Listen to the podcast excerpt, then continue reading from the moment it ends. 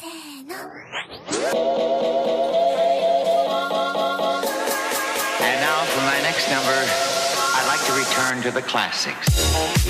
E aí galera, beleza? Aqui é o Vitor, o seu frio preferido da Podosfera. Seja bem-vindo a mais um episódio do No Japão Podcast. E hoje temos um episódio bem legal, diferente daqueles que a gente costuma fazer sobre anime. Hoje, em vez de discutir sobre um anime específico, a gente vai um pouquinho mais a fundo, vamos se aprofundar no tema. O episódio de hoje é: É possível aprender com animes e mangá? Então é um assunto bem interessante. Eu sei que até você que não é tão fã de anime pode ser que mude a sua ideia hoje.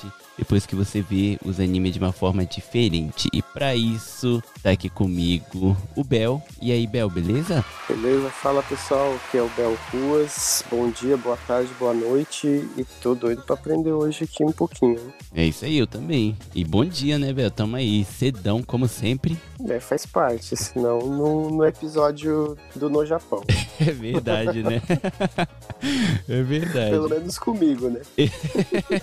a gente gravar noite é muito raro, né? Chega a ser estranho. É verdade. então, beleza, vamos lá para mais um episódio. E com a gente tá aqui também a Cláudia. Oi, Cláudia Sam, bom dia, boa noite. Quer dizer, né? Você aí no Brasil. Muito bom estar aqui de novo, novamente, mais uma vez. é, tamo aí. E igual a gente tava falando antes de começar aqui, né? Engraçado. As pessoas que mais participam não tinham se encontrado ainda em um episódio, né? Você e o Bel. Verdade, né? Agora vou, vou aprender com o Bel hoje, né? Sempre nos ensinando. Acho que é o contrário, hein? Geralmente Cláudia sem acento é que ensina mais. Ah! Esse pessoal é muito humilde mesmo, né? Eu adoro esse pessoal.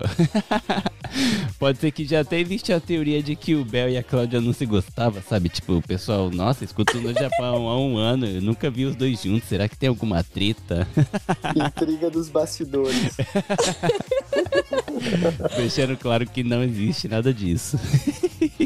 É somente porque o Bel, sabe, ele gosta mais dos assuntos mais cults. E eu sou o assunto mais Hello Kitty, sabe?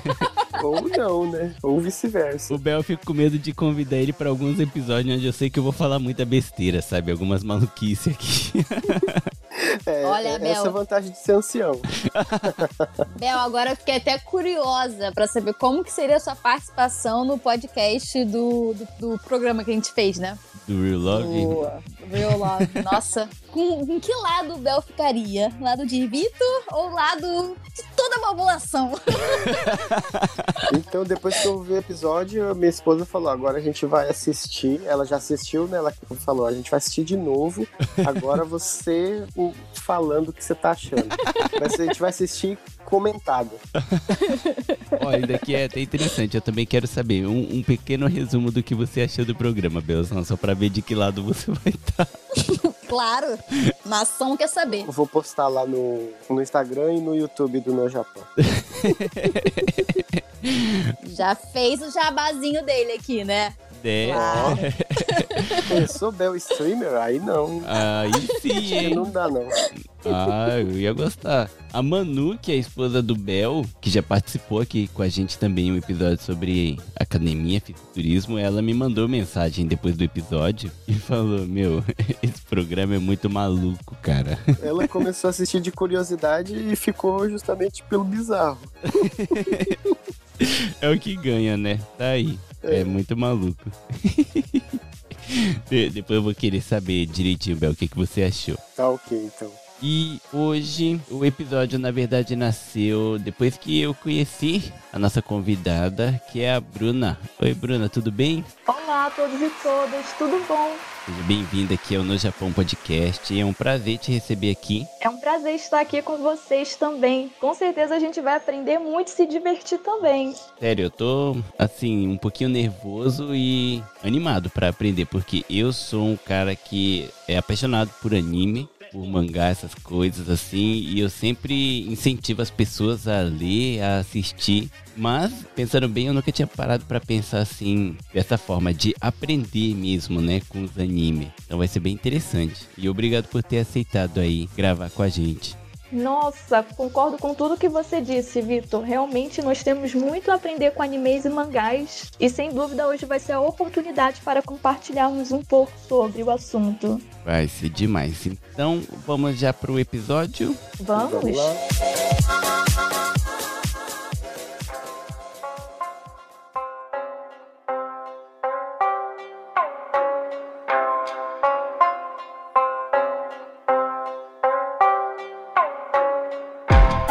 da gente já entrar no assunto, eu queria perguntar aqui até pra Cláudia e pro Bel, como vocês começaram a assistir anime, né? Ou ler mangá, assim, o que que despertou a curiosidade? E se vocês já pararam pra pensar, assim, que vocês podem aprender com o mangá? Ou era alguma coisa mais pra diversão? Eu comecei assim nessa vida de anime, eu acho que desde pequena, né? Eu acho que todo mundo aqui do Brasil que assistia canal Manchete, né? Rede Manchete, antigo, né?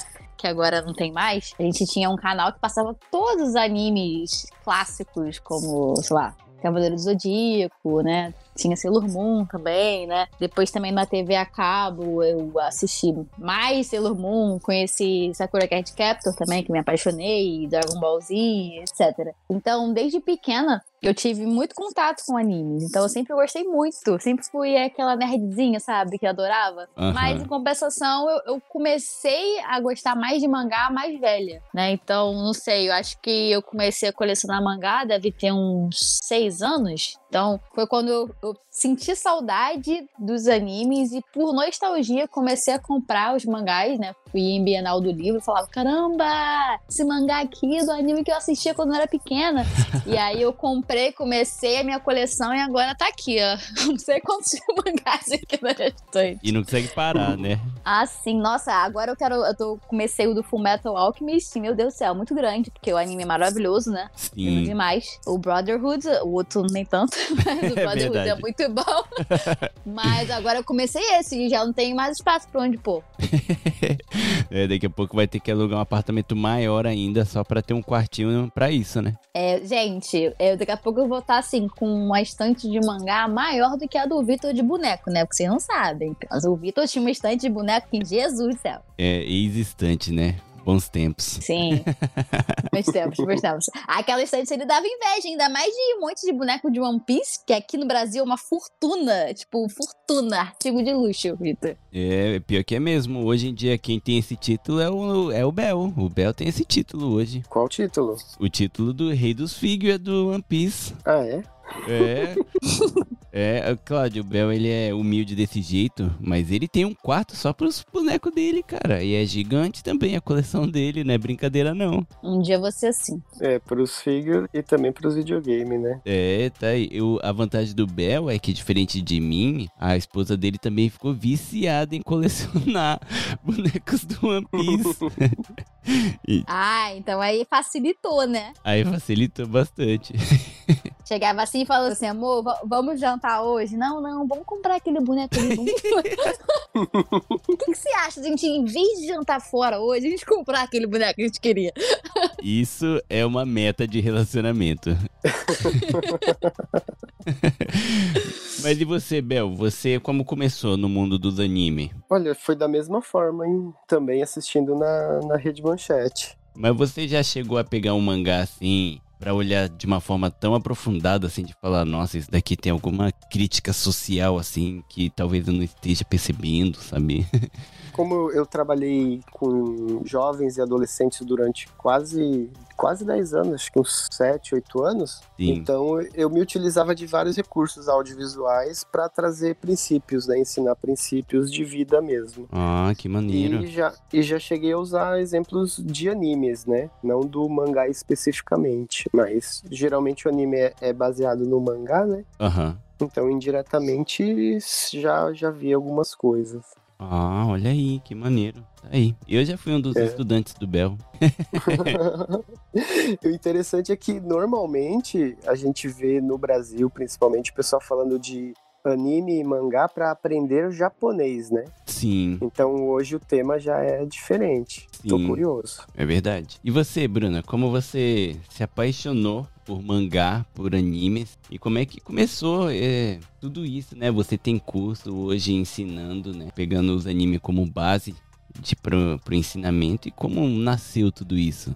Então, eu me identifiquei muito com as falas da Cláudia e do Bel, principalmente porque eu tive esse primeiro contato durante a infância barra pré-adolescência, digamos assim, por volta dos 13 anos de idade, quando apareceu na televisão a Turma da Mônica Jovem. Não sei se vocês conhecem. Eu só vi quadrinho, não, nunca vi o desenho em si, né? Não, conheço sim, claro. No caso, aparecia muitas propagandas na TV sobre essa turma da Mônica Jovem estilo mangá. E aquilo me gerou muita curiosidade. Eu fiquei, gente, o que é mangá? Eu sabia o que era a turma da Mônica Jovem por causa dos quadrinhos que eu li na infância, mas ver a turma da Mônica Jovem na adolescência, aquilo me despertou uma identificação. Aí eu pensei, vamos na banca de jornal para ver o que é isso, né? O que é esse estilo mangá? E aqui onde eu moro, no Rio de Janeiro, mais especificamente numa parte mais periférica, que é na Baixada Fluminense. As bancas de jornal deixam muito à disposição mangás, revistas, você não precisa comprar para poder ler naquele momento. Então eu aproveitei essa oportunidade e fui na banca ver o que era aquele quadrinho. E nesse momento eu descobri que existiam outros mangás, que aquele é uma história em quadrinho brasileira inspirada nos traços dos mangás, mas existiam os mangás propriamente do Japão. Uhum. E naquele momento eu abri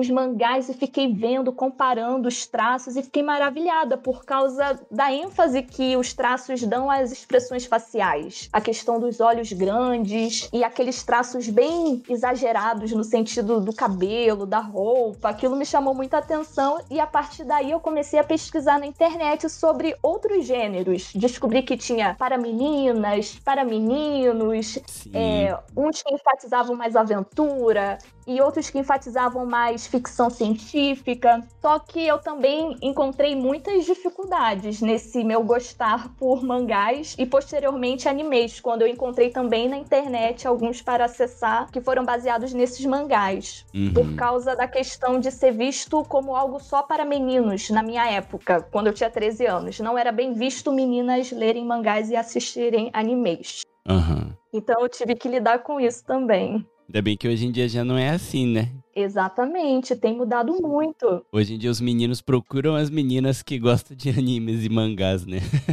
Nossa, pior, sabia? Isso aconteceu comigo também. Eu tinha esse medo, assim, de, de ser a menina que, que era esquisita, porque gostava de anime e mangá e coisa de nerd. Isso desde muito pequena. Sei lá, aos oito anos eu já gostava. Então eu também sempre tive esse medo.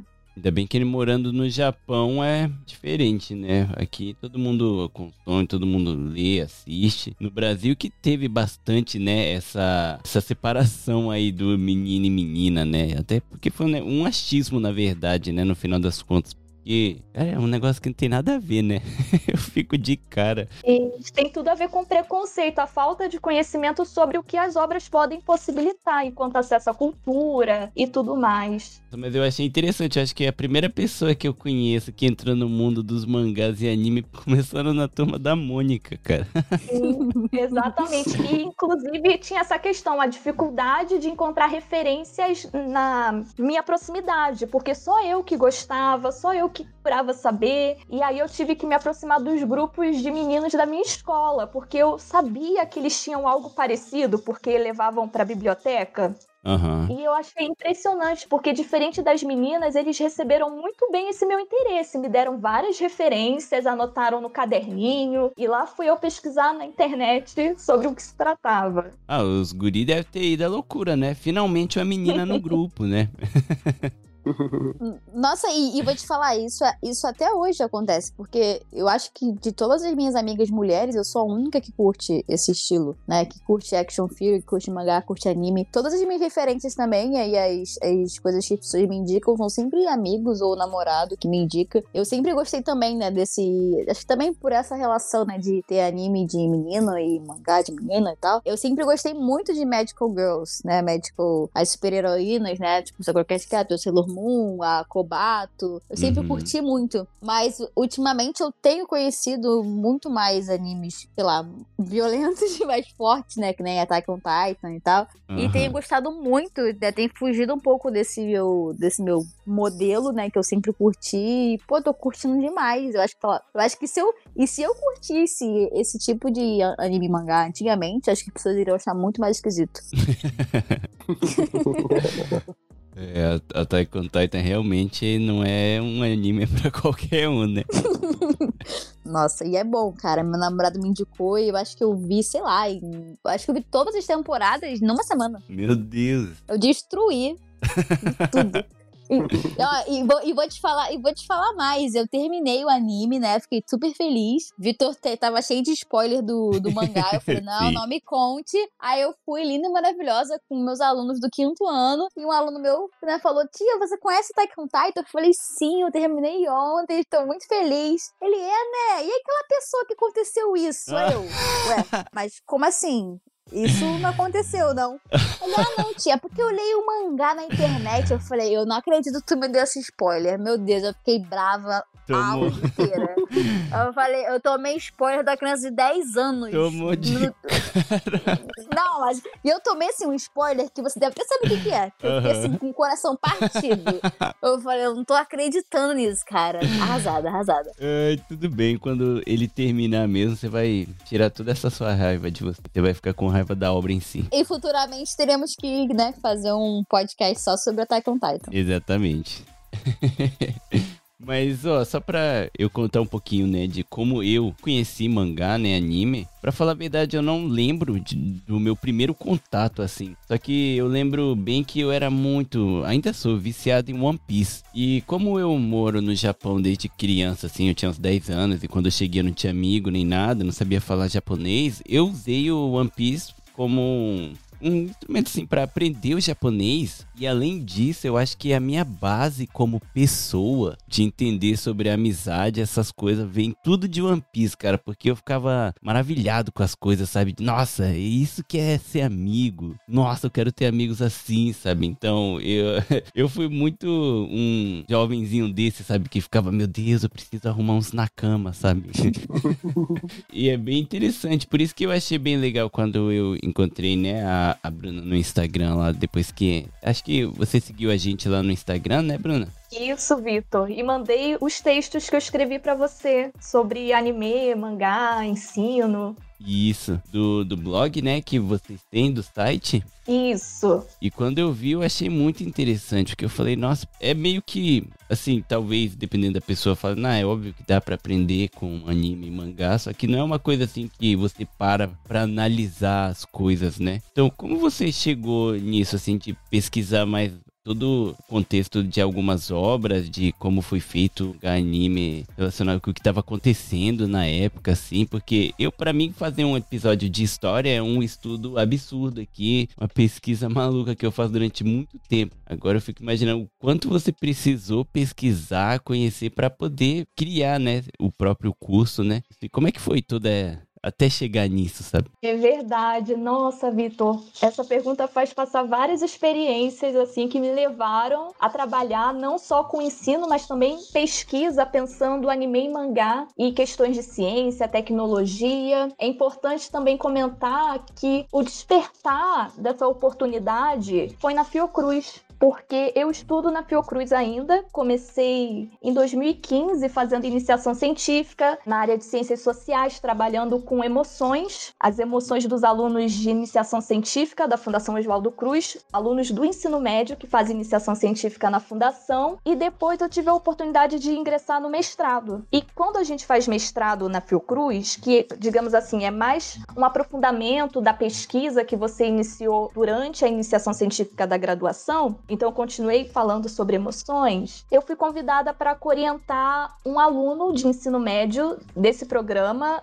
da Fiocruz de Iniciação Científica para tratar sobre anime e mangá com ensino de ciências. Uhum. Então, foi uma oportunidade assim enorme, porque eu encontrei uma pesquisadora da Fiocruz que já tem familiaridade com anime e mangá, que é a Anunciata, que inclusive se formou na Universidade de Kyoto, Nossa, na área das artes, sim, muito legal, né? Então ela já tinha uma familiaridade com a cultura japonesa, uma valorização do anime e do mangá. Então ela propôs essa pesquisa para orientar um aluno. E ela já sabia desse meu interesse pela cultura japonesa, especificamente a cultura pop, com anime e mangá, e ela me convidou. E começou com esse aluno, que é o Max. E ele veio assim tão novinho, primeiro ano do ensino médio, ele ainda tinha aquela expectativa do anime e mangá como entretenimento, mas também por causa das matérias de filosofia, sociologia, ele já tinha uma reflexão sobre anime e mangá. Ele citou muito na época o Death Note, que isso foi em 2019, esse primeiro contato. Aham. E aí começou com a pesquisadora da Fiocruz incentivando eu e o Max para lermos e estudarmos mais sobre o assunto, para poder desenvolver essa pesquisa com anime, mangá e ensino de ciências. E nesse sentido, o grupo foi crescendo, porque com o aluno, na Fiocruz nós acabamos montando o grupo Anime, Mangá e Ficção Científica no Ensino de Ciências, coordenado pela pesquisadora Anunciata. Aham. Então, eu, eu das Ciências Sociais, Anunciata, museóloga, também a Sheila da área da biologia, nós três fazendo esse trabalho de orientação, coorientação, e também chegou a aluna Naila para trabalhar com essa mesma temática. Os dois alunos médio. Aham. Então a gente acabou aprendendo sobre essa temática juntos, assim, muita novidade, pesquisando na internet trabalhos produzidos até no Brasil sobre esse assunto que a gente não desconfiava que existia. E foi Uhum. muito legal perceber o quanto são trabalhos recentes e professores produzindo esse material. Achei isso muito importante, porque na época, quando eu gostava e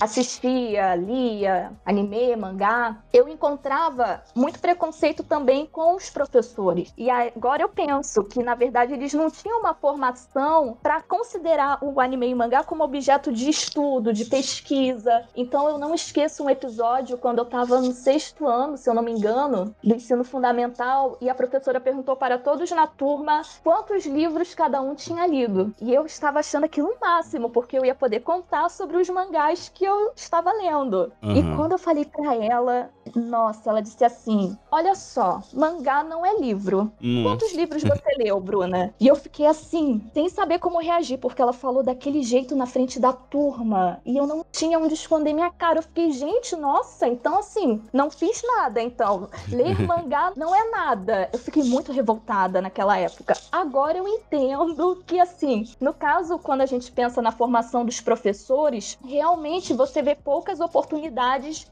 de professores se familiarizarem com essa linguagem do quadrinho no geral. E aí eu pensei muito é, nesse meu papel de orientação do Max no ensino médio sobre a importância de eu precisar me familiarizar ainda mais com esse material, não só como fã, mas como professora e pesquisadora, e aproveitar esse momento para também problematizar esse preconceito que ainda existe, infelizmente, e por falta de informação com relação à história da produção do mangá e do anime. Por isso acho assim maravilhoso, Vitor, que você se preocupe com os contextos históricos, porque isso é muito importante para a gente poder falar sobre as questões relacionadas à literatura, cinema e tantas coisas interessantes que podem acrescentar na nossa vida. Uhum. E faz pensar, por exemplo, a questão do que é justiça, o que é violência. E eu fiquei muito impressionada quando o Max trouxe essas questões da sociologia. Eu fiquei, nossa, que maravilhoso e tudo mais. Eu justamente fiquei pensando sobre isso quando eu terminei e foi engraçado que eu assisti no momento que a, a Amanda, minha esposa, tava na sala também e ela ficou nessa também. Ela não tava prestando tanta atenção, mas ela ficava assim, tipo, ah, o Kira, né, ele é do bem ou do mal? E no começo eu também tinha isso, né, de caramba, eu não sei agora se ele é do bem ou do mal, né?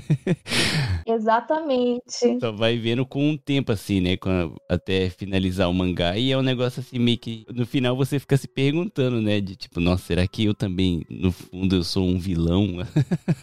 Essa questão da ambiguidade dos personagens sempre me chamou muita atenção. Eu sempre fiquei muito curiosa, porque aqui, na minha criação, eu realmente aprendi desde pequena que existe totalmente mal, totalmente bem, e aí você encontra personagens que são ambíguos, que dependendo do contexto, dependendo da interação, ele pode ter atitudes boas ou mais. Sim. Acho que é, é interessante também que nos mangás japoneses, nos animes no caso, que eu assisti bastante, não sei se vocês concordam, a gente vê muitas questões que às vezes não é explicado se aquilo é certo ou errado, né? Sim. Acontece a ação e o quem tá assistindo, né, é que vai ter que naquele momento pensar, isso daí foi certo ou foi errado? Porque às vezes naquele momento ele deixa em aberto, né? Só lá pra frente que você vai ver as consequências daquela ação. Exato. E mesmo assim, no final, você fica ainda com um sentimento meio estranho, voltando pro Death Note, né? Um spoilerzinho do que acontece no final. Não, não vou contar, mas no final eu fiquei tipo, caraca, eu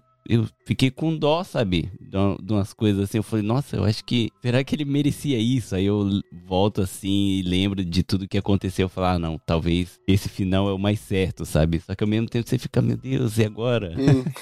eu, eu tô. Será que eu tô sentindo alguma coisa errado? Eu entendi errado? O que, que era para mim sentir com esse anime, sabe? Essa é uma parte mais assim da pessoa, né? De sentimento, assim querer procurar o certo ou errado. Isso também entra na parte do aprendizado do anime, de, de certa forma. Com certeza, sem dúvida alguma. Tanto que o Max, esse aluno que eu orientei junto com a Anunciata, enfatizava muito essa questão sobre como assistir não só Death Note, mas outros animes ajudou para pensar questões da própria vida que ele estava tendo, conflitos e tudo mais. Ajudar a pensar sobre, a dar um caminho assim e refletir, porque quando a gente se depara com uma perspectiva cultural diferente, isso nos faz repensar nossos valores, atitudes com relação ao ambiente e ao outro. Sim. E não só Death Note, é, no caso, nosso grupo de pesquisa da Fiocruz, pesquisa e estudo, trabalhou com animes como Cells at Work para falar sobre a questão das células Sim. no corpo humano.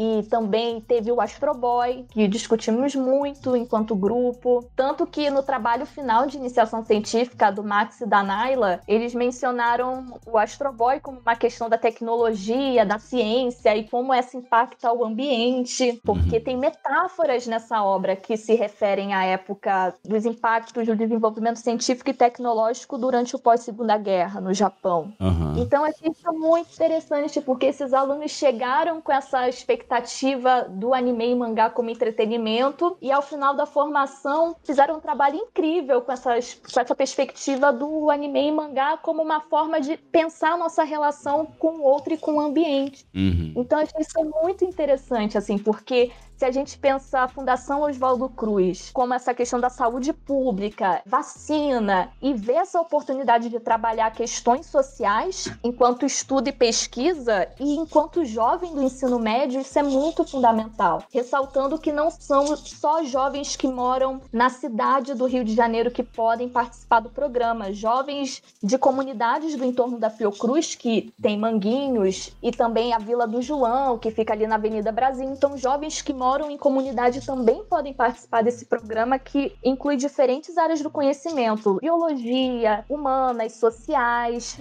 da saúde. Então, é uma formação muito ampla que esses jovens têm na Fiocruz. Muito maneiro.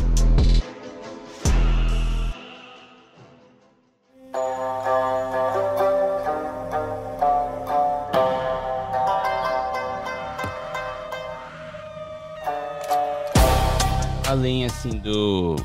Por exemplo, que nem a gente tá falando de noite, tem algum anime em específico assim que você fala, nossa, se você assistir esse desenho de uma forma diferente, assim, não só é pra, como diversão, você vai aprender muita coisa. é que também tem essa questão que eu fico pensando da faixa etária, né? Eu não sei como é aí no Japão, mas aqui no Brasil eu sempre tenho esse cuidado de recomendar por causa da censura para menores de 18 anos. Sim. Mas se for para pensar para maiores de 18 anos, no caso, tem um anime que eu acho muito interessante que é o chamado Paranoia Agent do Satoshi Kon. Não sei se vocês conhecem. Não, não conheço. Hum, Não, eu. Eu não.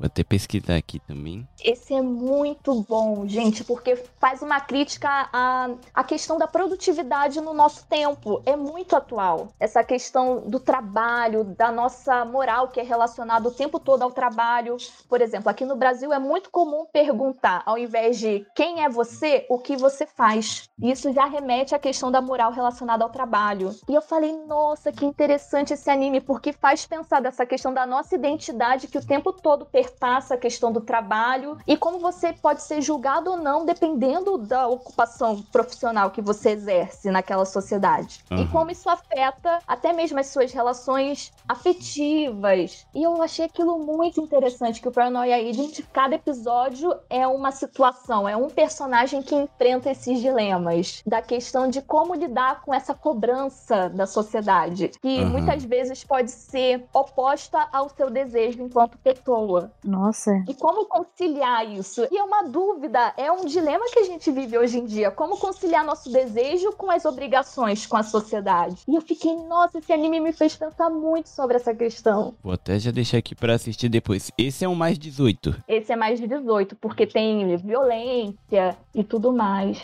Ok, então fica aí pro pessoal que tá ouvindo. Se você não tiver mais de 18, não assista. E outra coisa que é interessante nesse anime que vocês vão perceber com o passar dos episódios é que toda vez que o personagem se encontra numa situação de muito conflito, aparece um rapaz com um bastão de beisebol. Nossa. E ele ataca esse personagem e o personagem desmaia. Uhum. E aí, nessa cidade, acaba tendo várias denúncias com relação a esse personagem personagem e você fica pensando, será que ele existe? Será que ele realmente existe? Porque ele aparece com tanta frequência, assim, em momentos tão semelhantes, se a gente para pra comparar um personagem com o outro, a gente fica se perguntando, ou será que é tudo da cabeça do personagem? Uhum. Eu fiquei assim, e isso faz a gente pensar sobre essa questão das doenças psicossomáticas, que muitas vezes são tratadas como coisas da cabeça da pessoa. Porque você não tem como mostrar fisicamente que você passou por aquela experiência, que você passou mal, que você desmaiou. E eu fiquei pensando muito nessa questão também. Nossa, eu tô olhando aqui algumas coisas realmente interessantes, vou colocar para assistir. E com Assista. tudo isso que, que você falou, Aí tem até uma outra parte dos animes também que pode ser um problema, mas isso é mais por causa dessa cultura japonesa, né? Tem muitos, assim, animes mais 18 que trabalham um pouco. Não, não trabalha o pensamento das pessoas, mas é meio pesado, assim, onde eles romantizam o suicídio.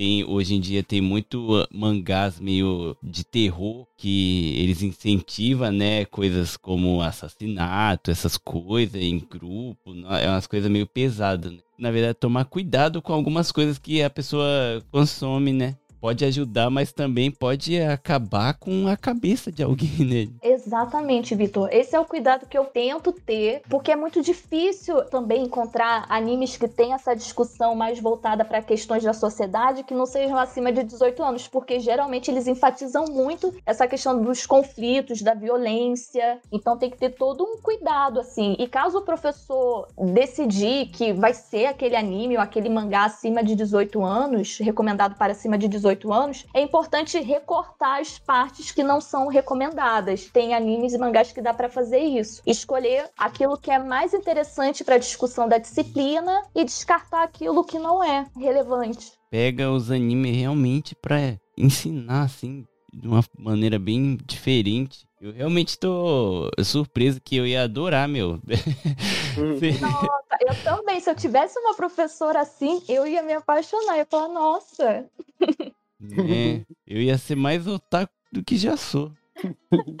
Ainda mais agora nesses últimos anos que essa questão de doenças psicológicas, né, doenças psicossomáticas, como a professora citou também, estão mais comuns, digamos assim, né? A gente vê muitos problemas psicológicos em jovens e adolescentes que antes é, já havia, mas eram tratados como manha da criança ou é, frescura, muitos falavam, né? E nos últimos anos a gente vai vendo que são assuntos sérios e se você tem a oportunidade de usar ferramentas que despertam o interesse dele, fica bem mais fácil para você abordar esses temas e ter esse modelo visual, né, para discussão, né? Eu acho isso muito, muito legal. Sim, isso ia ajudar demais, porque eu, no começo, quando eu comecei a estudar um pouquinho mais sobre história, eu ia no, no Google e pensava assim, tal história em mangá. Por exemplo, Uhum. né, no- o Sengoku Jidai aqui, né? O período de guerra total do Japão. Eu queria conhecer mais. Aí eu pensava assim, se... Eu falei, ah, já que é tão famoso, deve ter algum livro mais fácil. E tinha um milhão de anime... é, anime não, mangá, né? E eu Uhum. comecei pelo mangá e isso despertou o- a minha curiosidade. E hoje eu já consigo ler os livros assim, sem os quadrinhos, né? Então eu posso falar aí pro pessoal que eu leio os livros também. e é muito legal. Mas eu acho que professores mais jovens, né, principalmente, né, agora, né, eu acho que isso já é um movimento já para ir se atualizando, porque eu lembro que na escola, na última escola que eu trabalhei, que eu dava aula de literatura lá, que a gente já buscava algo que fosse mais próximo dos alunos. Então, quando a gente foi, a gente ia escolher um, um livro clássico da literatura brasileira, por exemplo, Memórias de um Sargento de Milícias, a gente já procurava já um que era formato HQ, formato mangá, sabe? Aham. Então eu lembro que a gente já tinha essa preocupação da gente ver algo que fosse mais fácil para o aluno, algo que ele já tá mais familiarizado, né? Sim. Então isso, vários, vários e vários livros clássicos, Macunaíma também, eu trabalhei com eles em formato de HQ. Então eu acho que isso já, é- já tá começando a ser um movimento, né? Que mais pro maneiro. HQ no Brasil e futuramente, né, talvez, mangá também. E seria muito legal até de incluir, por exemplo, em, sei lá, uma escola pública, pegar uma aula que é só ensinando algum tipo de história, assim, né? eh, Mesmo do, do mundo, até mesmo do Brasil, em formato de anime, né? Ser uma aula assim, seja próprio pra isso, né? Ou em formato de HQ, onde é. Em vez de ser um livro lá que os- as crianças usam como travesseiro, é algo que realmente seja mais interessante, né? Eu acho também que a situação da Bruna, da, da Mônica, turma da Mônica, eu acho que também deve ter acontecido com muitas pessoas, porque realmente esse turma da Mônica jovem, com traço de mangá, ele popularizou muito o mangá aqui. Eu vejo isso pelos meus alunos, né, que eles têm essa faixa etária aí de, de 9, 10 anos, que alguns deles têm o material didático da turma da Mônica jovem e tem a escrita japonesa, né? Então, os personagens já aparecem já em, em katakana escrito com o nome, sabe? Então, Aham. eles já, eles já se interessam mais, falam, falam, teacher, como é que é essa palavra aqui? O que, que tá escrito aqui em japonês? Eu falo, ah, isso aqui é justamente o tema do personagem, né? Então, eles já estão começando já a ficar mais atenados. A Turma da Mônica também tá trazendo isso. Isso é muito bacana. Eu gosto muito da coleção da Turma da Mônica, porque é, eu, por exemplo, no, no meu mestrado, eu fiz essa pesquisa de língua de herança, né? E a Turma da Mônica também trabalha a língua de herança. Tem uma coleção exclusiva para filhos de brasileiros que moram fora do Brasil. Então, eu acho, sei lá, Maurício de Souza tá de parabéns aí. E outra que ele chegou no Japão também, né? A turma da Mônica chegou na Sim. TV japonesa agora, du- dublado um, em japonês. Sim, e você sabia também que tem, para o pessoal que tá assistindo aí que tem filho e gosta de cultura japonesa, eu até tenho, inclusive, esse livro, que a Turma da Mônica lançou um livro só sobre o Japão. Ela Caraca. ensina várias coisas. Ela, na, na parte assim, ao lado, ela ensina várias palavras do vocabulário, né, japonês, e ela também ensina sobre história. As crianças fazem, tipo, uma visita ao Japão com os amigos. E, cara, muito legal. Eu indico Que muito pro maneiro. pessoal aí que tem filho, que queira, né, que goste muito de Turma da Mônica também queira ensinar pra ele, eu indico muito essas duas coleções da Turma da Mônica. Essa de língua de herança pro pessoal que tá aí no Japão assistindo, né, ouvindo a gente, né, que quer que o filho aprenda mais português, eu indico muito essa coleção. E também o pessoal aqui do Brasil que queira conhecer um pouco mais sobre o Japão, também indico essa outra coleção deles sobre o Japão, que é muito show. Caraca, que maneiro, eu não sabia. E eu vou procurar depois. Eu posso mandar a foto depois pra você, pra você postar lá no, no Instagram pro pessoal conhecer, porque realmente são coleções que não são muito populares, né? Mas Aham. que eu, eu trabalhei com elas já. Que maneiro. É verdade, né, Cláudia? Às vezes, como a gente. Quer dizer, eu, né? A gente gravando junto, eu falo tanta besteira e você aceita gravar uns episódios aí com a gente que eu esqueço que você também é professora. Sim. Verdade. Ai, de- de- desculpa queimar a sua imagem no programa assim, né, Olha meu? Quando- te chamando Tá por uns episódios malucos aí. Vou tomar mais cuidado daqui pra frente. Tudo é uma questão de equilíbrio, né? Exato. O Bel, Bel, você tinha até comentado que você também usava algumas partes assim, né, de alguns animes pra ensinar.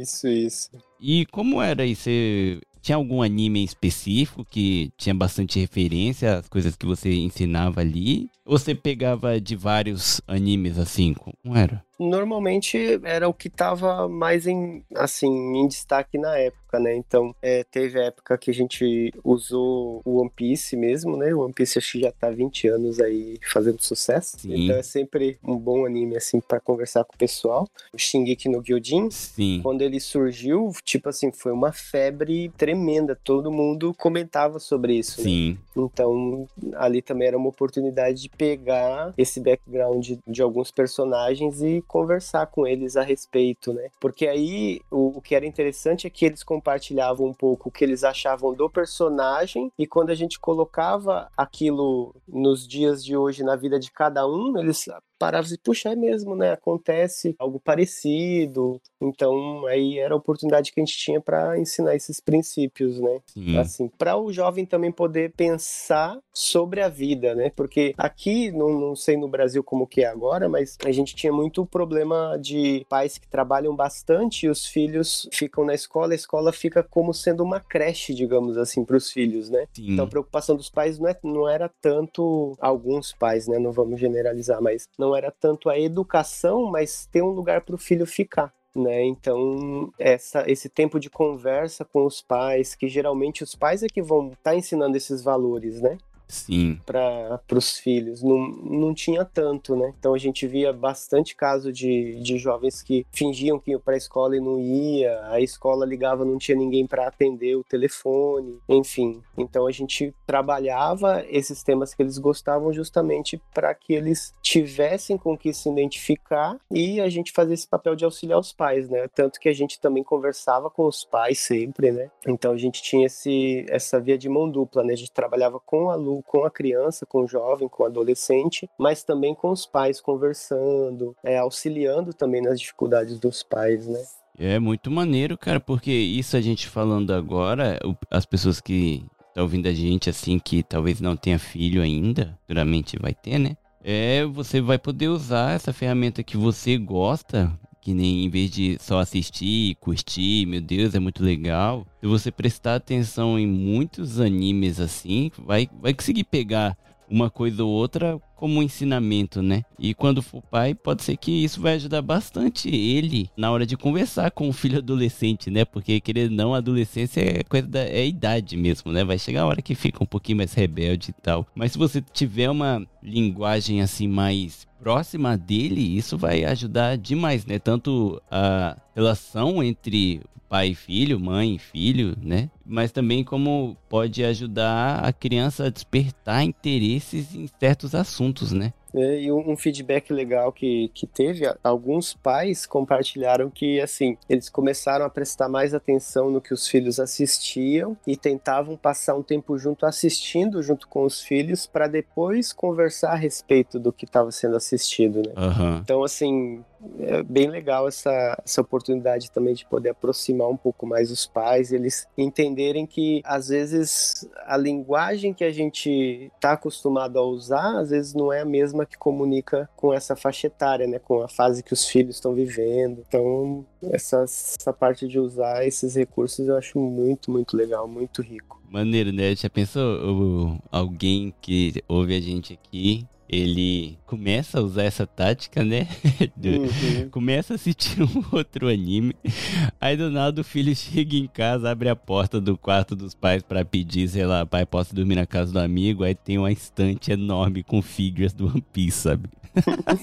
É, e é legal que depois desse episódio, provavelmente muita gente vai estar procurando as professoras que estão participando aqui para aula particular aí online. hein? Né? Aí sim, aí sim.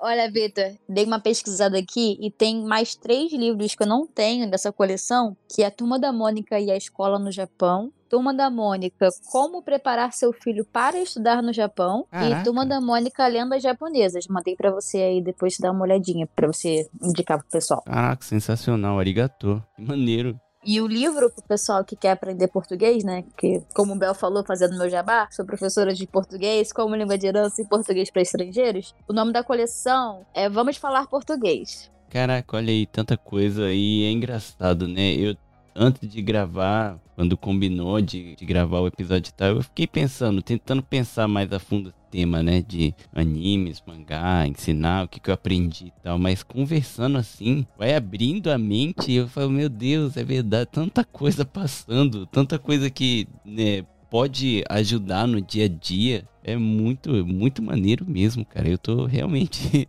é, muitas questões, assim, às vezes filosóficas que você. Se você for ler num livro, por exemplo, você pode achar meio chato, meio maçante, né? Sim. E aí, se o, os professores como a Bruna, a Cláudia falaram, sabe usar os recursos que tem em mãos, as aulas acabam ficando bem mais ricas, né? E é legal que despertando interesse, principalmente criança e pré-adolescente, né? Se você consegue despertar o interesse, é muito mais fácil você ensinar, né? Eu me uso como exemplo mesmo, porque eu achava chatíssimo as aulas né, na escola. Até um tempo atrás eu achava tudo muito chato, né? De ter que estudar, aprender isso, ter que ler um livro de 300 páginas para saber um pouco sobre a história. Só que quando você aprende a estudar aquilo de uma forma que é, desperta o seu interesse, que você fica até encantado assim com aquilo que você tá lendo, é outra experiência, né? Você fala, caraca, hoje em dia eu me arrependo um monte. Eu falo, meu Deus, como eu perdi tanto tempo, hoje eu poderia já saber de tudo isso há muito tempo atrás. Só que aí eu paro e penso, falo, nossa, mas aqui meu professor era muito chato, né?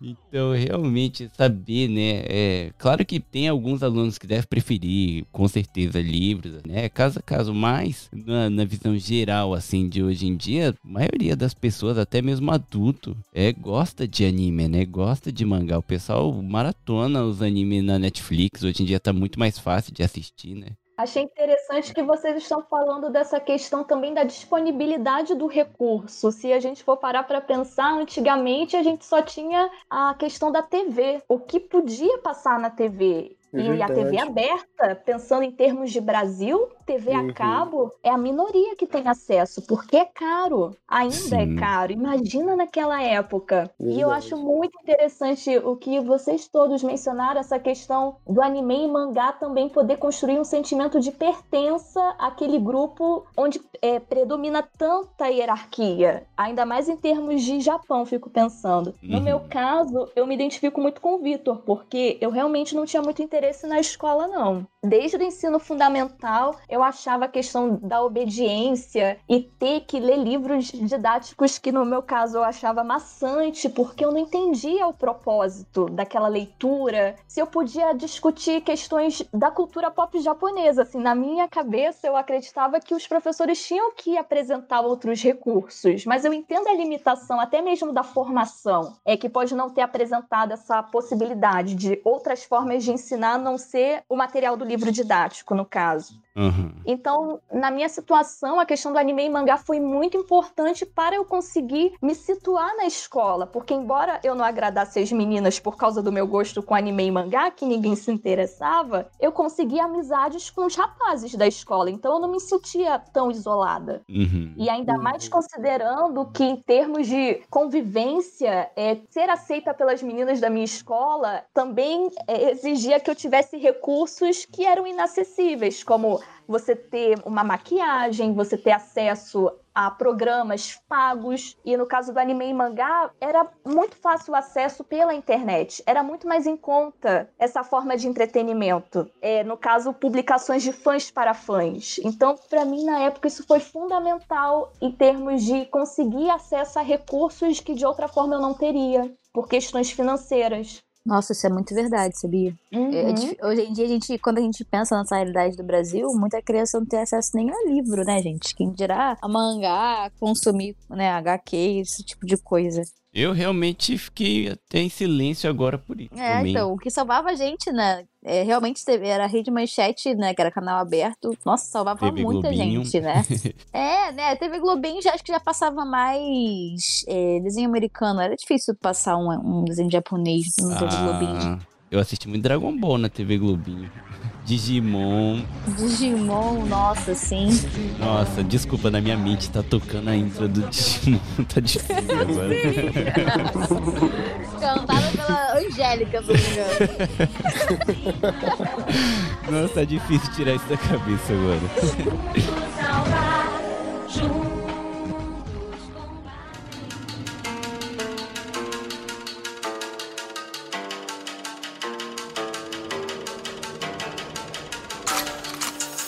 Eu tenho uma pergunta que, é, que surgiu com a fala da, da professora Bruna. Como, depois dessa fala, dito isso sobre a questão dos recursos, como que a professora faz para estar tá usando esses recursos com, com seus alunos, por exemplo? Ah, sim. Nesse caso, eu tiro foto mesmo dos próprios mangás que eu tenho. Uhum. Agora que eu tenho bolsa de estudos, é uma vida completamente diferente de quando eu estava na escola e tinha que depender da renda dos pais.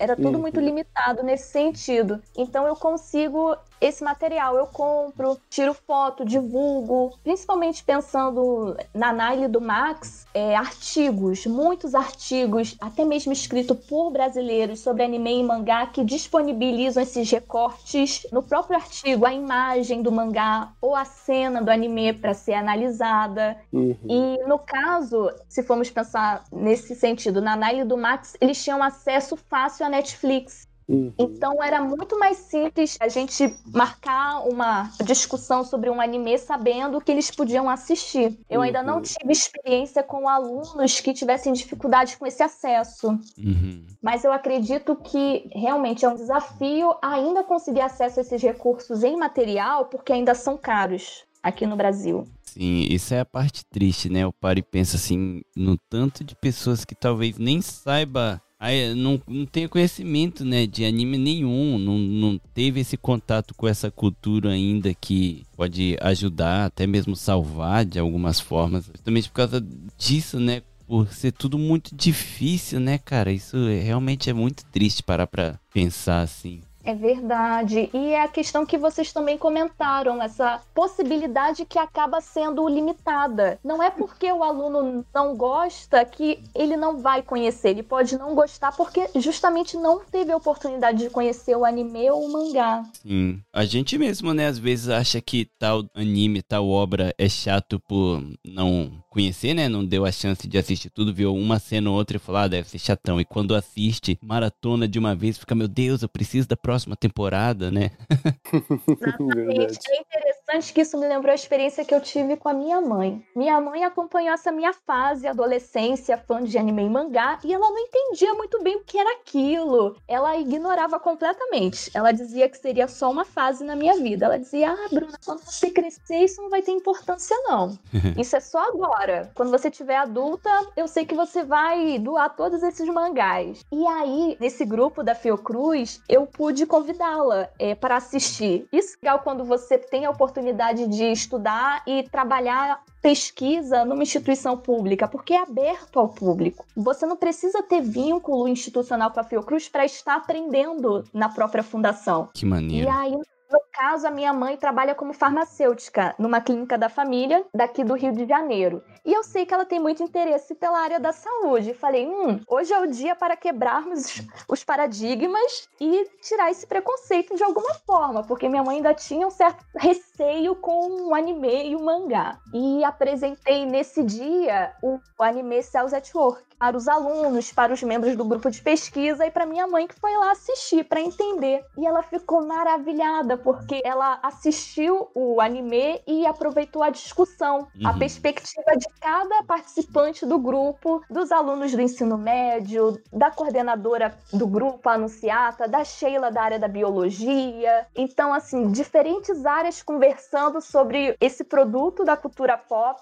E a minha mãe percebeu, nossa, que interessante, é termos da biologia que são tão abstratos no livro no anime eles ganham movimento, porque cada personagem do Cells at Work tem uma função representando uma célula do corpo. Sim. E para você entender por que o personagem está se comportando daquela forma, você precisa saber a função da célula. E você faz essa conexão, nossa, o personagem se comportou dessa forma porque a função dele é essa. E ele precisa fazer X função para alcançar determinado objetivo que é o meu estado do corpo. Então eu achei aquilo muito interessante que a minha mãe se permitiu quebrar quebrar esse preconceito, porque também teve a oportunidade de uma instituição pública estar aberta a esse debate. Como trabalhar questões de saúde com essa animação, no caso, com a linguagem da animação, que despertou essa o que a gente chama na antropologia de emoção estética que é também algo que me chama muita atenção nos mangás e nos animes. É, como também vocês bem mencionaram, a questão da linguagem no anime e mangá nos permite viajar por diferentes mundos. Não necessariamente a gente vai levar ao pé da letra a discussão que está sendo apresentada. Muito pelo contrário, essa questão da emoção estética é a gente tratar como oportunidade a imagem, a palavra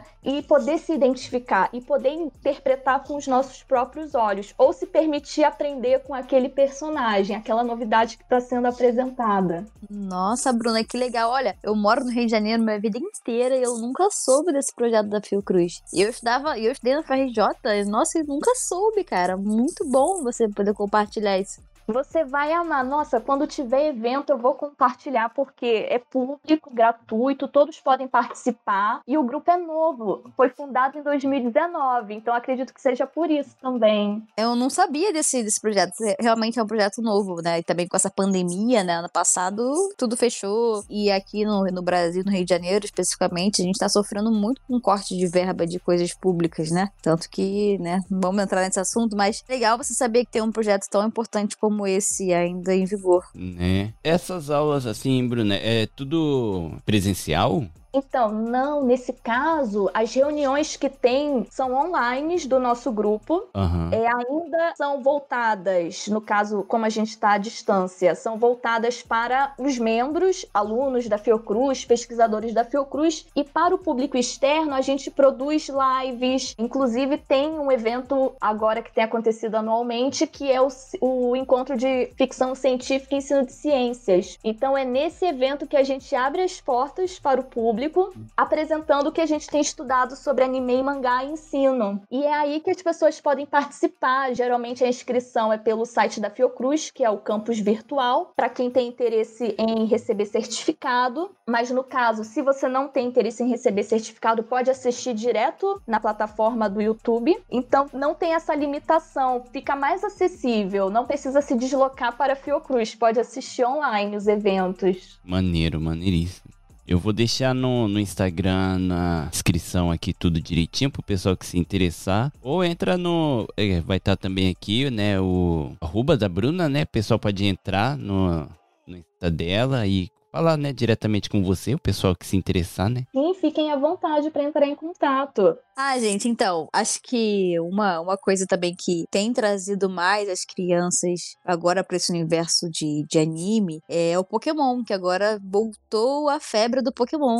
Verdade. Graças a esses cards, né, colecionáveis. Meus alunos têm todas as coleções, gente, um milhão de cartas. E todo mundo já joga Pokémon GO. Aí eu falo, gente, me adiciona aí no Pokémon GO, sou level 42. Ele falou, caraca, Teacher, é 42, eu sou level 15, sabe? Então eles já gostam já. Meu sobrinho de, de 4 anos já vicia em Pokémon, ele adora assistir o anime, ele já chega aqui em casa, né? Já chega lá, ah, tia, tia, coloca pra mim aí o, o Pokémon pra eu assistir, né? Então, também, o Pokémon acho que também tá ajudando agora a popularizar. Isso a faixa etária menor, que eu digo assim, do infantil mesmo, sabe? Sim, o do Pokémon infantil, agora é infantil, né? né? Sim, do infantil até, até as crianças de, de 10 anos, o Pokémon tá muito popular. Infantil entre aspas, né? Não, tem as crianças de, de 30, 40 anos também. ah, claro, isso aí óbvio, né? Sem contar com a gente. Que é outra geração, né, Bel? é, eu fui num parque, quando eu tava morando na outra cidade, fui num parque, teve um evento do Pokémon GO. Eu fui, faz de conta que eu fui só passear no parque, né? Não fui pegar Foi Pokémon. sem querer, né? Foi sem querer. É. Olha, Bel, depois você tem que passar o seu número pra gente te, te adicionar. Mas um monte de gente no parque na Catadima, Vitor. Aham. Uhum. Um monte de gente, adultos, e eu vi casais de brasileiros, famílias brasileiras, né? Pai, mãe, filho e filha, uhum. com Keitai ali e fazendo o girozinho com o dedo, você já sabe o que, que tá fazendo, né? Exatamente. Nossa, muita gente. Eu desacreditei que tinha tanta gente jogando assim, né? Uhum. Não, cara, aqui, ó, aqui no Rio de Janeiro tem os eventos comunitários, né? Por exemplo, amanhã tem, né, galera? Amanhã sábado, amanhã vai ter desfábulo. E aí. Aqui já tá tendo, já começou. Aí, viu? Então, aí, quando eu comecei a ir nos eventos de dia comunitário, eu pensei que fosse ter uma galera assim da minha faixa etária apenas, sabe? Mas Aham. não, cara, tem muita criança, tem muito velhinho, velhinho mesmo. Tipo assim, um casal de velhinho jogando. Eu falei, não, não tô pensando nisso. Aí eu fui, eu fui na Quinta da Boa Vista, que é enorme aqui, né? Caraca, muita gente jogando, um monte de velhinho. Eu falei, não, gente, não tô acreditando nisso. Porque que isso? Que febre é essa? Que maneiro. E, tipo assim, quando o jogo ele foi criado em 2016, eu acho, né? Foi um boom. Todo mundo tinha. Depois o pessoal deu uma Todo esfriada, né? Mas tem uma galera que ainda segue jogando aí. Caraca, que maneiro. É, aqui parou bastante porque te- teve vários acidentes e tudo, né? Teve uma- galera meio extreme aí que é. passou do- dos limites. E nesse caso, professora Bruna, é válido também a gente estar usando esses recursos que vêm de derivados dos animes ou dos mangás também, né? Como, como forma de ensinar. Caso jogos, E isso, jogos ou alguns outros brinquedos, às vezes de um, um tabuleiro, jogo de, de tabuleiro ou quebra-cabeça sobre uma cena específica. sim, tem toda a razão, é verdade, porque para o ambiente estranho que é a escola é algo familiar. Gente, eu fico pensando, na escola não é só conhecimentos disciplinares que estão envolvidos, tem questões assim da timidez, Uhum. do temor à hierarquia, porque você não sabe a hora que pode falar, se vai incomodar, se vai interromper. Tem muitas questões. E se o professor traz algo familiar, o jogo que traz o retrato do Pokémon, por exemplo, que o aluno gosta, ele vai se sentir, nossa, valorizado. Nossa, meu conhecimento está sendo valorizado nesse ambiente que a princípio é hierárquico. É cheio de estranhamentos. Então, eu acredito que realmente vocês me fazem pensar que o professor precisa ter esse olhar mais cuidadoso para essa questão dos sentimentos do aluno diante a esse ambiente todo. É verdade. É verdade, bacana mesmo, Bel, isso, porque a escola, a gente, não sei vocês, né? Eu tenho muita lembrança da escola, ainda mais que estudei aqui no Japão, como um lugar muito pesado, onde quando o professor tá presente, você tem que ficar calado, não pode falar nada, não tem intimidade nenhuma assim. Sabe, é no máximo bom dia, tá bom, esqueci o dever, me perdoa. Mas se você traz algo assim, né, que quebra esse gelo, claro que não precisa ficar íntimo, né, ficar amigo, não, meu Deus, somos best friend, tal, nem nada, mas quando você cria, é, você diminui, né, o espaço entre vocês, assim, acho que até flui mais, porque a criança vai se sentir, o adolescente vai se sentir mais à vontade, até mesmo de perguntar alguma coisa que ele tá com dúvida, vai tirar esse medo, né, de essa vergonha de perguntar, ai meu Deus, o professor, ele não gosta de falar comigo. Ele vai ficar mais à vontade, aberto de levantar a mão, perguntar, professor, isso e tal, ah, beleza, valeu. E assim, a criança aprende mais e até mesmo acho que o professor cria mais confiança, né, naquilo que ele tá fazendo. Tô, tô acertando, né? Uhum. E agora, nesse cenário que os professores, né, nós tivemos que nos adaptar a essa nova realidade. Nossa, eu acho que eu nunca estudei, aprendi, e trabalhei tanto quanto nesses dois anos de pandemia, sabe? Então a gente sempre tinha que inovar, porque aula online e agora no híbrido, né, que eu tô dando aula no híbrido, cara, você manter um aluno ali interessado na sua aula, é muito complicado, sabe? Então eu sempre tento trazer coisas da realidade deles, sempre tento trazer algum vídeo de algum filme que eu sei que eles vão gostar, ou então todos os slides que eu faço, né, durante a aula que a gente tem que espelhar a tela, eu sempre coloco minha bonequinha de, de, de mangá que eu tenho, uma bonequinha minha. Então eu sempre coloco ela lá, né, em cada expressões diferentes pra chamar atenção. Por exemplo, com, com Pokémon, né, que eu tava falando com, vocês. Quando a gente tá trabalhando, até mesmo que eu dou aula de inglês agora, eu trabalho com eles o vocabulário de, sei lá, de animals. Aí eu falo, ah, o Caterpie é um Caterpillar, né? Então o Caterpie é um Caterpillar. Fala, caramba, tia, é parecido, né? Ah, o Butterfree é um Butterfly. Ah, sei lá, o PJ é um, é um pigeon, sabe? Então ele quando você, eles começam a fazer essa relação, fala, caramba, é verdade. O Pokémon, ele pode me ajudar também a aprender inglês, sabe? Então quando a gente começa a fazer essas pontes, né, do que eles gostam, do que eles já sabem, do que eles podem aprender com isso, nossa, a aula rende muito. Nossa, muito maneiro. Maneiríssimo. Caraca, meu, muito legal. Eu tô, tô de verdade, assim, maravilhado. E eu parei pra pensar que eu, por eu gostar tanto de anime, desenho, essas coisas, eu sem perceber criei um vínculo muito grande com a minha filha, onde eu uso as animações para ela aprender. Era algo natural para mim, sabe? Eu nunca parei para pensar assim, não, vou usar isso porque vai prender a atenção dela e ela vai aprender. Foi algo assim, por eu gostar tanto, eu queria que ela gostasse só para eu ter uma companhia para assistir.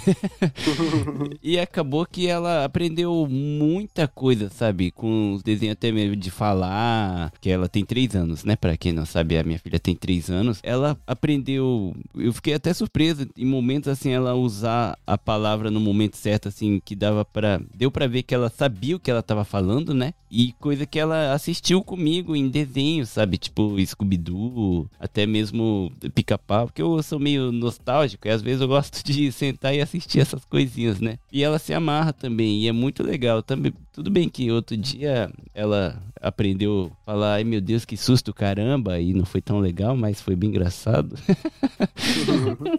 mas é, a gente usa isso até, né, sem querer. Eu parei para pensar agora, eu falei, meu Deus, é mesmo, eu faço isso sem nem perceber e e dá certo, né? Porque ela Dá fica presa, fica presa no desenho ali. Às vezes ela chega, papai, coloca tal coisa. É, claro que ela coloca, né? Ela só fala o nome do desenho. Ela tava querendo. Não sei se ela tava querendo, né? Outro dia ela tava me batendo como se fosse karatê, porque ela assistiu Bob Esponja lutando karatê. Ah, Acho que eu vou colocar ela no karatê agora, né? muito legal, nossa, muito maneiro mesmo. Eu, caraca, velho, eu, eu realmente tô meio sem palavras por dois motivos. Primeiro que eu tô maravilhado tudo isso é muito maneiro ensinar usando isso e outro que, meu Deus, o que ando Digimon, cara. Olha, se eu fosse farofinha, eu colocava até a música do Digimon, aí um Caraca, trechinho pro pessoal ser nostálgico. Concordo. Tem que colocar esse trechinho pra todo mundo ter a mesma emoção. Caraca, Todo mundo do não, episódio gente. de hoje com a música na cabeça. Meu Deus, não, eu não sei se isso é bom, cara. Eu não vou conseguir dormir.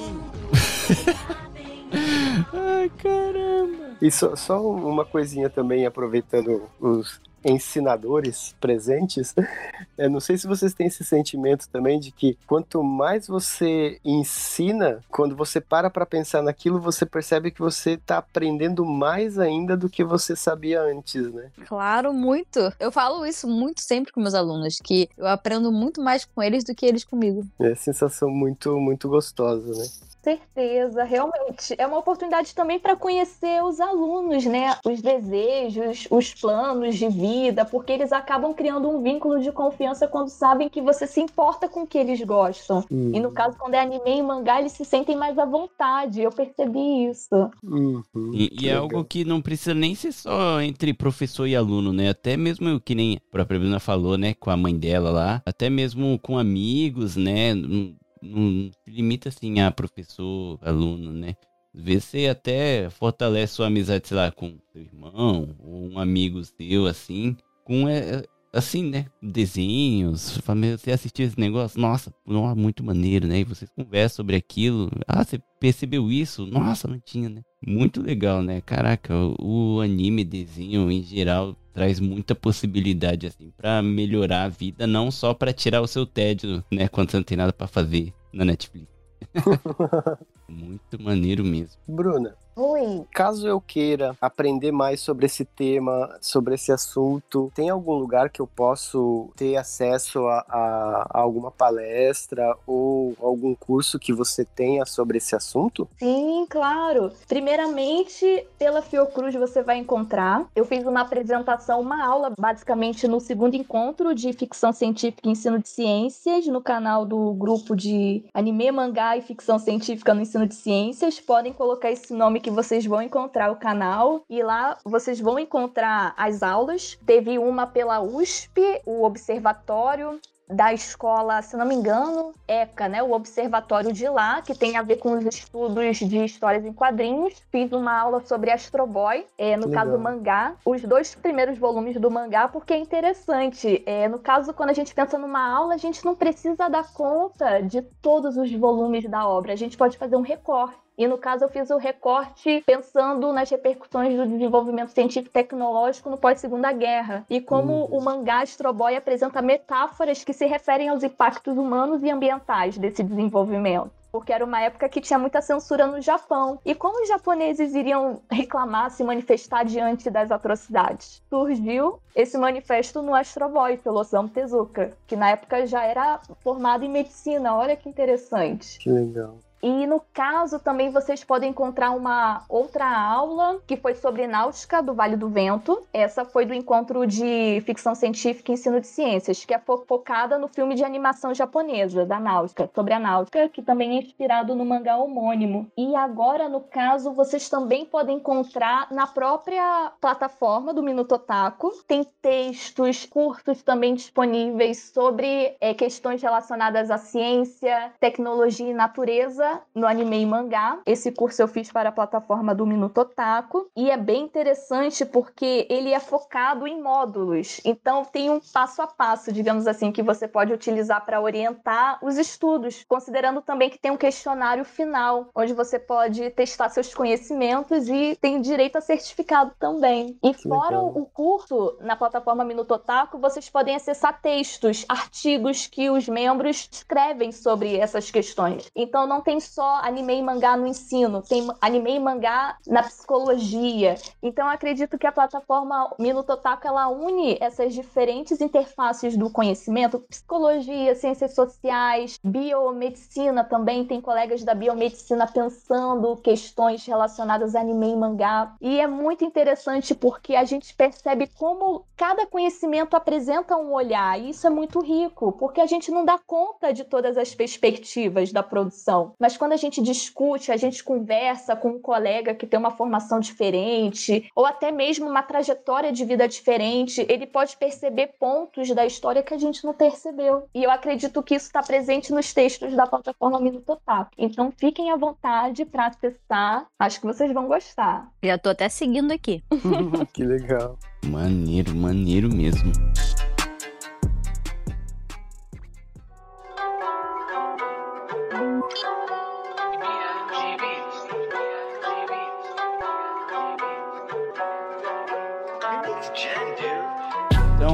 O episódio de hoje a gente fica por aqui, né? Foi um papo, nossa, muito legal mesmo. Caraca, eu realmente minha cabeça explodiu.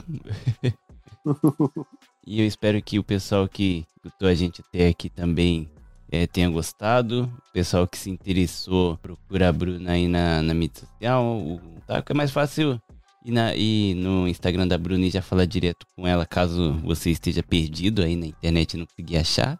Ela vai te mandar tudo que precisar, né, Bruna? Com certeza, contem comigo. Podem pedir material por e-mail, que eu também disponibilizo. O importante é querer saber e poder gostar de saber. Contem comigo. E se vocês quiserem jogar Pokémon, adiciona a Cláudia.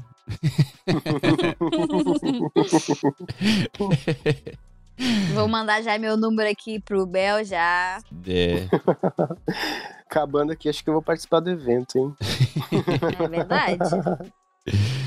Mas então, beleza, galera. Muito obrigado. Então, agora para se despedir, vou começar aqui pelo Bel. Bel, fala aí as suas últimas palavras no episódio de hoje. E dá um tchau aí pra galera. Cara, que episódio fantástico, me surpreendeu bastante saber que existem professores assim dedicados a ensinar no, de uma maneira que os alunos realmente se interessam. E que vocês aí que estão ouvindo possam entrar em contato com a Bruna, com a Cláudia e pegar aí mais contatos e aprender mais, né? Porque eu acho que quanto mais a gente aprende, mais a gente quer aprender. E se tá envolvido anime e mangá, aí muito mais ainda, né? Uhum. Obrigado aí por vocês estarem nos ouvindo e tchau. Cláudia São, negaishimasu.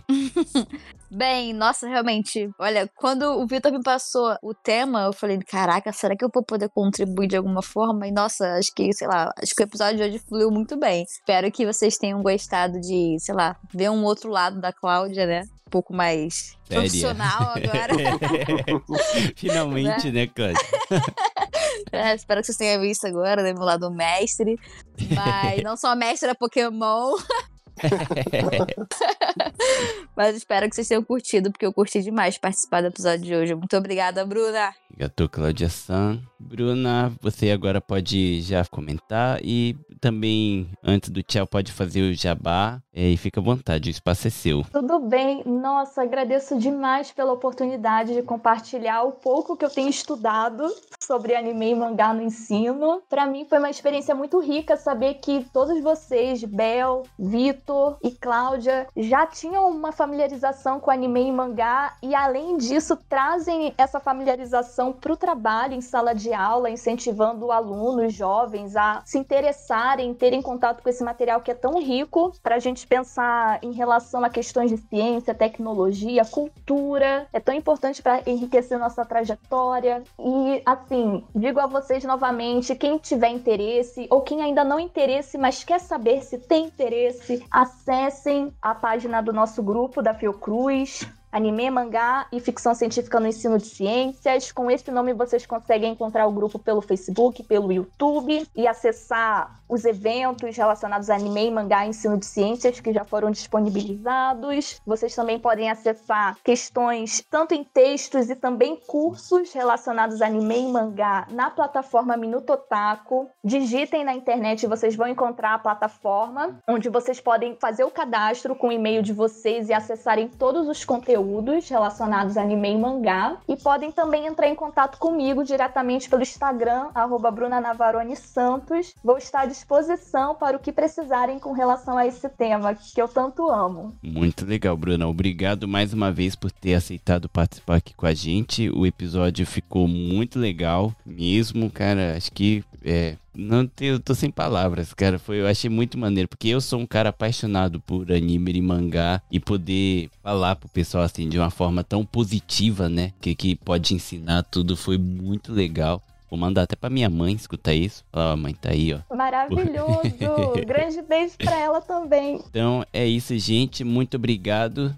Quem não segue a gente, segue lá no Instagram, arroba no Japão Podcast. A gente está sempre ativo por lá. Se tiver alguma dúvida, pode entrar em contato com a gente. Se tiver algum. quiser mandar algum feedback também, fica à vontade de mandar DM pra gente no Instagram. A gente também fica pedindo pra galera mandar e-mails contando um pouquinho é, de alguma história que você viveu aqui no Japão ou com algum japonês ou até mesmo uma experiência sua com anime e mangá, que vai ser muito legal saber. E para mandar o e-mail, gente, o e-mail é no japãocartá@gmail.com, mas o jeito mais fácil é entrar lá no Instagram, embaixo da bio tem um quadradinho que está escrito e-mail. Se você clicar lá, já vai abrir direto a página já com o endereço escrito e é só você escrever a sua mensagem e mandar pra gente, tá bom? Então, mais uma vez, obrigado por ouvir até aqui e até o próximo episódio. Obrigado, tchau, tchau. Tchau, tchau. Ah,